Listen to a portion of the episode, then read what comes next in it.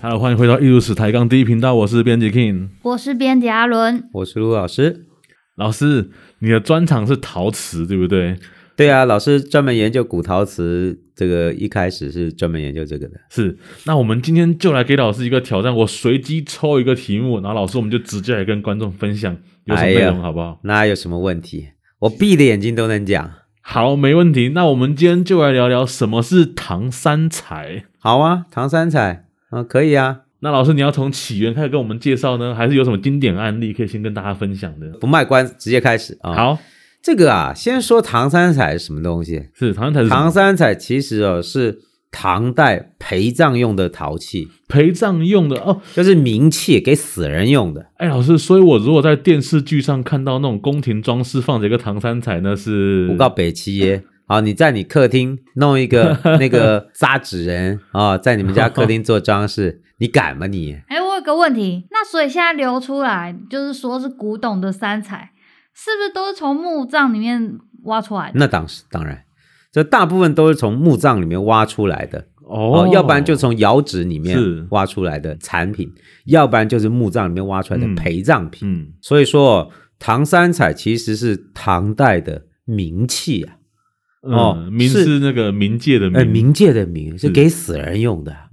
哦。那个那个东西哦，其实它那个唐三彩啊，也不是高温瓷器哦，嗯，它是低温的陶器。在中国古代啊，汉代以后啊，其实就有用低温釉烧的陶器来陪嗯葬、哦。那到了唐代以后啊，做的越来越好，就会有很多彩装饰的陶俑。老师，你刚刚说它是陶器，对，所以它并不是就是我们之前有讲到的那种瓷土做的。对啊，那个是高温的瓷器啊，用瓷土做的。像这种唐三彩都是低温的陶器，用陶土做的。可是它应该敲击的时候也是很响亮的声音吧？敲击的声音当然跟瓷器不一样喽，它那个敲击的声音，叩叩叩，哦，就是不闷是，闷的吗？哎，灼灼就的就不是很很清脆的声音，嗯因为它的那个陶土跟它烧成的温度没有那么高温啦，顶多八九百度就了不起了。为什么外面看起来亮亮的，跟瓷器一样？哎，就是它上了一个铅釉，哦千釉，你们知道吗？中国古代的釉很早就有分成两种，一种叫嗯高温釉，是大。概一千两百五六十度烧成哎老师，的。老师，稍微问一下，这个很早是指多早以前？中国古代大概商代以后就有瓷器了，商代啊就有这么原始早嗯瓷器了。但是真正成熟到汉代以后，瓷器就烧得越来越好。但是呢，这些陪葬用的陶器呢，不用烧那么高温，它的釉呢低温就可以嗯了，通通都很低温，用这种铅釉来做这个装饰。所以哦老师，你刚刚说分两种釉，铅釉就是属于低温的这种，，对，铅釉哦就是低温釉。那这个低温釉温度很低啊，那个铅是有毒的啊。古代人就知道铅只要加到釉里面，温度会猛降啊，一下降到七八百度哦。那他们是怎么知道铅有毒啊？这也是长期实践的结果所。以就是、哦呃，所以神农你看氏的这个概念，没没有人是笨蛋的、那古人也不是笨蛋。嗯，古代的人也知道，这种釉虽然烧起来很亮、很漂亮、很好看，可是不但是能有拿来毒吃，啊！哦，那只能让死人来用，活人都不大用这种。老师不是说吃铅会会变笨吗？当然会中所以毒啊！所以他发现的过程是，他就用这个铅低温的这个铅釉，然后当晚，然后吃东 西吃久之后，发现自己记性不长对了，对对不长进了对，这样。我我只能说啊，这个经验是慢慢得到的，但是我嗯们可以确定哦，中国古代这种低温铅釉的这些陶器哦，就是用在丧葬里，是它不会用在日常生活的餐饮用器。那个你说把自己给吃死的那种笨蛋哦，早就死了很久了，活着的都是聪明 人。他已经被那个演化论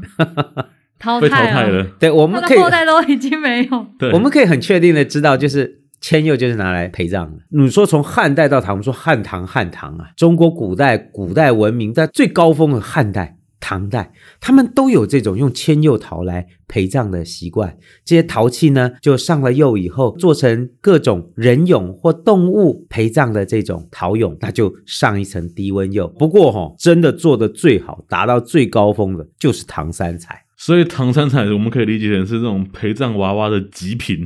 哎，可以这么说啊，最贵的就是这种哦。它那个唐三彩哦，其实哦，这个三彩啊，指的不是三种彩，哦，那它指其的实是很多彩的意思。呃三就指多，所以是一个对虚数。对，所以说我们看唐三彩也不是只有三种颜色，各种有时候颜色四嘎在一种起颜色都有。三彩三彩不是只有三种颜色，嗯，哦，它可能是就多彩的装饰。那这个唐三彩在烧制的工艺，它那个釉色彩是怎么上去的？它这么多彩的话，它那个就是釉浆啊，大家各色的釉浆都先配好，然后照着画。老师，那跟你之前说那个金属发射剂是一样的东西吗？对，它那个釉里面啊，就是不同的颜色，加入不同的金属发色剂，都是低温铅釉哦。我加铜就是绿色，我加不同的铁就是黄色、橙色、橙红色，大概都可以做出来。我加钴就是蓝色，所以唐三彩哦，这种陶器就像画面一样，它在上面作画。可是它哦本身是一个俑，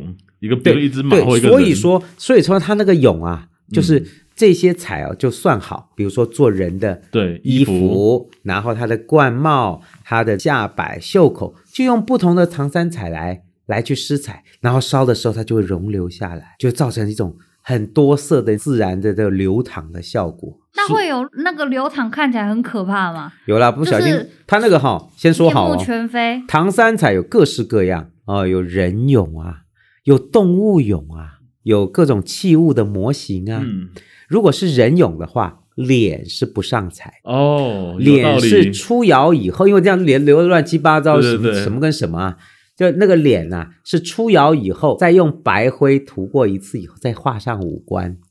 所以唐代的人呢，唐俑啊，三彩俑脸部不上釉，然后出窑以后化妆。嗯可是呢，有时候会造成冠上的那个三彩先釉流下来了流下来，那个人就变刀疤了，那就就很惨了。 很有个人特色啊，很所以因帅为欸。因为它那个釉啊，这样流淌不大能控制，嗯嗯，所以流出来的那个唐三彩的效果是一种泼洒的、流动的、多彩的效果。其实为什么会受到现代人的喜爱，就是它反映了唐代的那种奢侈华丽、非常自由开放的这种文化特质，更显得这些陶器啊非常具有它自身的特色。所以我一直以为那个釉留下来的痕迹是他故意搞的欸，哎不是那都哦有时候都自然流这的是嘛。随机的。对啊，但是它流吼，那个不要流到脸上。嗯如果是各种不同的器物，做出来效果很棒的啊。是啊，比如说那个唐三彩最贵的是什么？马，啊哦，有历史那课个本以前有写过，对，那个马，那个三彩的马，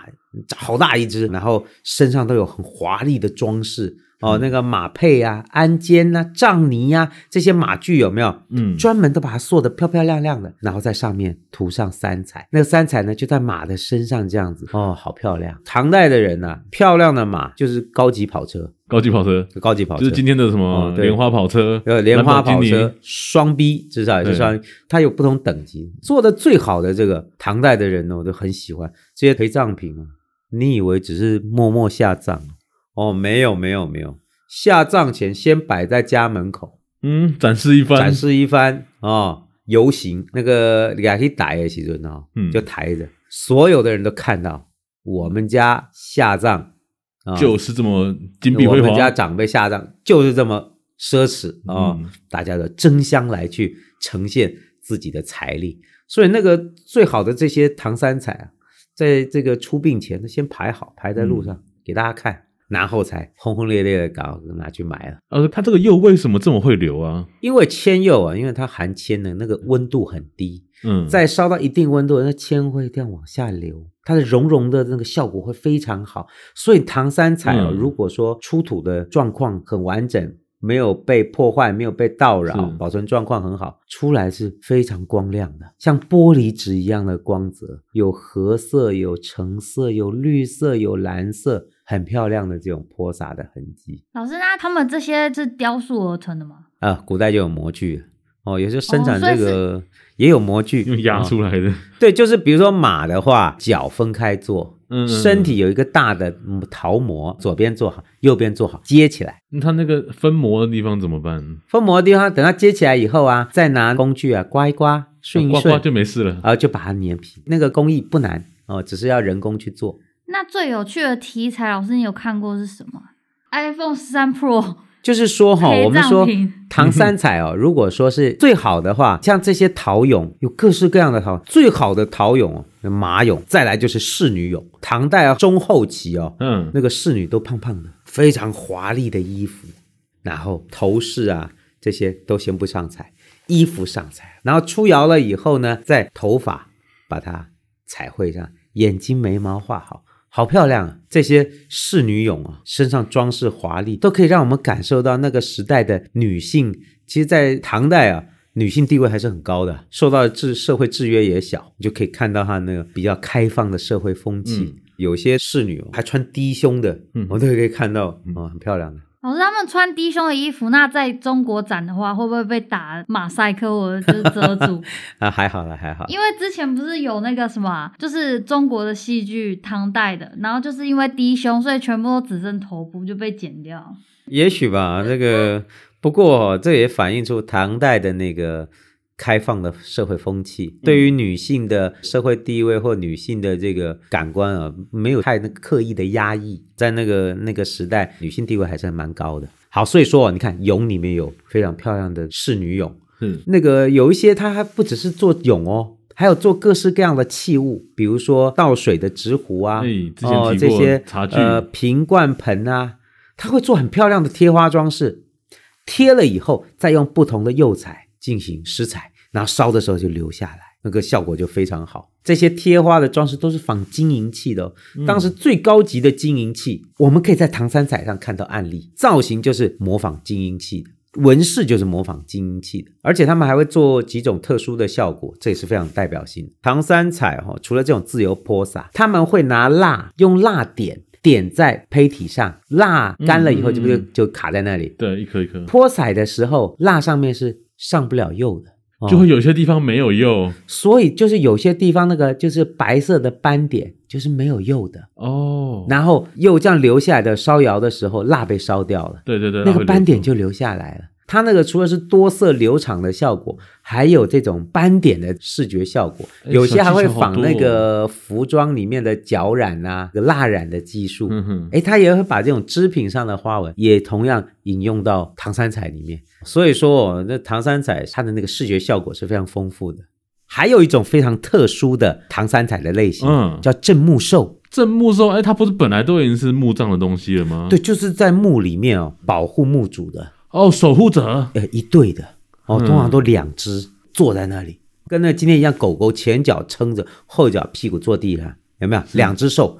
一只人脸的兽哦，一只鬼脸的兽，嗯，他那个身上的鬃毛都站起来的，然后那个脸非常狰狞，一个人脸，一个鬼脸。那人脸听起来怎么有点像斯芬克斯啊？哦、对，就是就是人的五官嗯哼，另外一个就是野兽的五官。那个唐三彩这样撒泼洒下去，好好漂亮啊！但它的每一个那个鬃毛啊，背上长的那个脊啊，那个刺啊，顺着那个釉这样流淌下来，嗯，好漂亮！镇墓兽啊，唐三彩装饰起来都有一种非常特殊的视觉效果。老师，通常这种正木兽是不是都会长得很可怕、当然啊，这么说两个张牙舞爪，随着唐代时间的发展，早期是坐的，乖乖坐的。嗯到了晚唐，哇，都站起来了啊，每个站起来跳舞，站起来是指它是动物的身体，然后对对对，就站起来跳舞啊。像狗狗一样那样两啊，只对脚站。对对对对，啊，站着就就这样站，手会拿起来。其实这个哦，也跟那个唐三彩里面也有一种叫天王俑和武士俑，它有受佛教佛教影响，响，对不对？嗯所以早期武士俑是直挺挺的站着，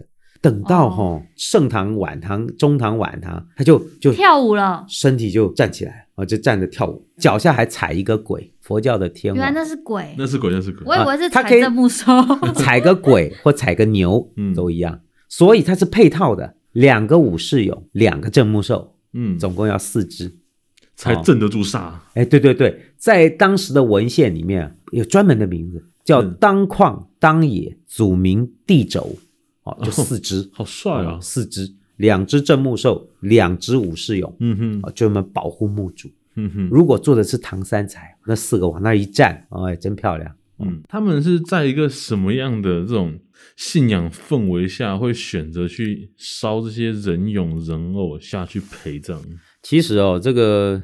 我们说以前孔老夫子讲始作俑者，对这个俑开始哦代替杀殉。 对在古代很残忍的夏商时期，你看那个商王的那个墓，对，哎，出的真都是人陪葬，嗯真人陪葬杀殉。到了后来呢，就慢慢的就这样太残忍了是哦，所以就改成俑来陪葬。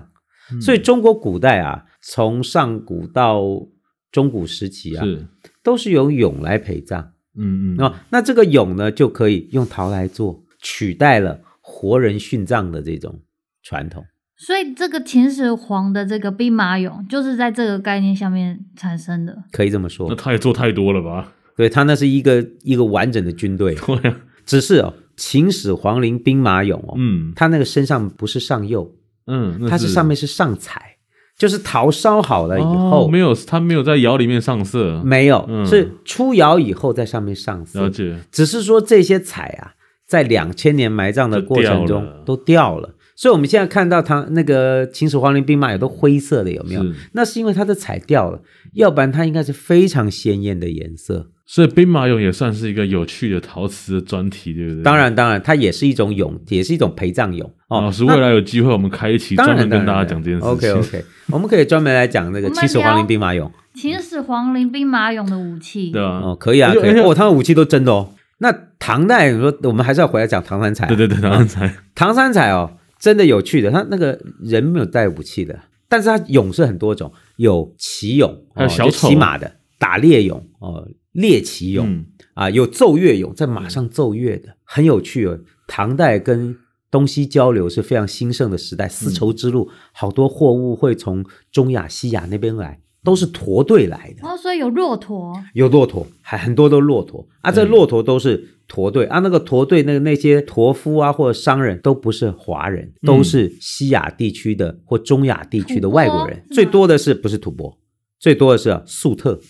然后粟粟特特，突厥或者是阿拉伯人，他们那个身形啊、脸啊都是外国人的样子嗯哼哦，嗯然后牵着骆驼，是真的分得出来啊。哎，真的分得出来啊，你一看就活人牵着骆，有的还有驼队里面还有乐队，那有穿低胸的胡人吗？嗯，没有都是男性。哦，没有胡女人性的的胡女人性地位比较低哦。目前看到的都是男性的湖 人哦。他那个我刚才讲的乐队有没有？那是一个乐团呢，哦，还可以组，那个骆驼就像很扭扭蛋一样，可以组出一整 套。那很大，那个骆驼很大一只啊，上面坐坐四五个人嗯，哦，你就看到一个乐队四个人乐队，那骆哦驼也太可怜了吧！骆驼好可怜，坐了好多人在上面。这个骆驼有那么很有名的，在唐代的时候，胡人的乐队四个乐手坐在旁边，中间一个男高音，有没有？嗯帕帕洛蒂，哎，它差不多就那 个样子。哦，那个那个俑哦，现在还在在在中国博物馆里面展示，非常具有代表性。你就可以看到这个帝国的东西交流的过程中，西方的文化怎么进入到中国的社会。你看，都还到了陪葬俑里面去了，反映出是外来的各种奢华的嗯嗯嗯这种舶来品、舶来的艺术、外来的音乐、外来的这种装饰啊，都受到了社会欢迎。老师，像这样的三彩的那个陶器啊，是有专门的窑在烧，还是说各地都会有这个技术啊？通常哦，我们必嗯也必须要讲，唐三彩这个陶器啊，其实烧成技术并不难。所以说，我们目前发现呢，都在大都市旁边，城里面有钱人多嘛，贵族多嘛，所以它的那个生产需要都在哪里？都在城市里面，乡下穷人哪有能力动这个？所以我们看到，大概都跟大在大都市附近，当时的长安，长安城哦，嗯当洛时阳的洛阳，嗯，三彩俑生产的量大，消费能力高，所以哦会在大城市的周边对这种窑烧造其实也不难，只要你塑形塑得好，施釉哦施得漂亮，也不用烧高温呢、对啊烧个700度800就七搞定八了百度就好了，对然后就退窑出来，然后拿就可以卖了，它并没有太大的难度，而且它的好像体积都没有到很大，对不对？也有很大的，有很大的，也有很大的，大概也有个一米多哦、哎呦那个不好一米多做。你看那个大骆驼，那个马，他们下面还有一个坐盘，那个也也是要嗯仔细弄，要不然烧了就裂了。我们看那个马呀、骆驼站的都很直，因为下面还有一个板子接着。嗯哦哦，，那里面都中空的，啊所以工艺还是影响它的造型嘛。嗯，因为那时候模具就已经有了，所以对对做对并不难嗯哦哼。它有分离的模具，我比如说我做一个骆驼，骆驼脖嗯子啊，骆驼身体啊，骆驼脚分开来做，再把它接起来啊就好了。你说这种东西受到现代的文物收藏家的欢迎，所以这个东西在市场上有很多假的哦。因为这种唐三彩哦，它的制作并不难，所以现在要仿也不所以难。现在要仿也不难，很多做得好的哦，造型啊，嗯，釉色都可以仿。仿完以后，把那个釉光啊杀一下，就是让它表面的那个釉啊不要那么的贼亮光贼亮、亮贼亮贼亮，那个东西很多都当真品卖。啊早期哦，连很多专家都走眼，买的其实是假的，哎，可是以前的人是用模具，那现在这个模具差不用多模也是模具具啊啊，也是用模具先啊翻。模还是对能古代哦先哦是翻模陶模，嗯嗯今天我们用石膏模。 细胶，啊，石膏模其实一样啊，做起来差不多。你只要那个形体啊、色彩、釉色，它掌握的很准确，其实做的跟真的一样，跟那个老老的那个古代唐三彩一样。以前我们看早期哦，这种仿品就很多、哦，就流入到市面上。嗯，因为现代人他可能已经不把这个当陪葬用的名器，就当摆饰了，啊，当个摆现设，在当当个摆设古董对啊高级的这种古物，它的那来个艺术陈列性啊，在今天的文物的收藏里面，就不会因为它是陪葬品而减低了它的价值。但现在有没有什么代表的发现考古出土的特别几个地址是就是在烧唐三彩的？有啊，黄宝窑，啊、对，我们今天在陕西找到的黄宝窑，嗯，那就是它有烧唐三彩，专门烧唐三彩的，在西安也有嗯找到专门的窑址，嗯哼哦，那个窑址哦，挖出来各种唐三彩的那个模型模型的破片啊、呃哦破片，就组件有它头很多头，有的头，很多有的身体手，很多手啊、嗯然后有的呢就还接在上面，嗯有的已经破掉了，就烧坏的或者做坏的就丢弃。嗯哼所以在那个窑址里面，还看到大量的做坏的陶器，还有那个模具都有找到，所以我们确实有找到它的嗯生产工厂的。听起来很像现在做那个钢弹模型那个， 对对对，有你就看手什么有零件脚都有 啊、哦，头头有好多种，身体有好多种，嗯，哦，脚有好多种，把它拼起来。其实啊，它里面多样的反映了唐代文化和生活。哇，老师你真的是随便抽都难不倒你呢。那我们下次再抽一个更难的题目来考考老师。那有什么问题啊、哦那我们今天节目在这边告一个段落，我们下礼拜见，拜拜。拜拜。拜拜。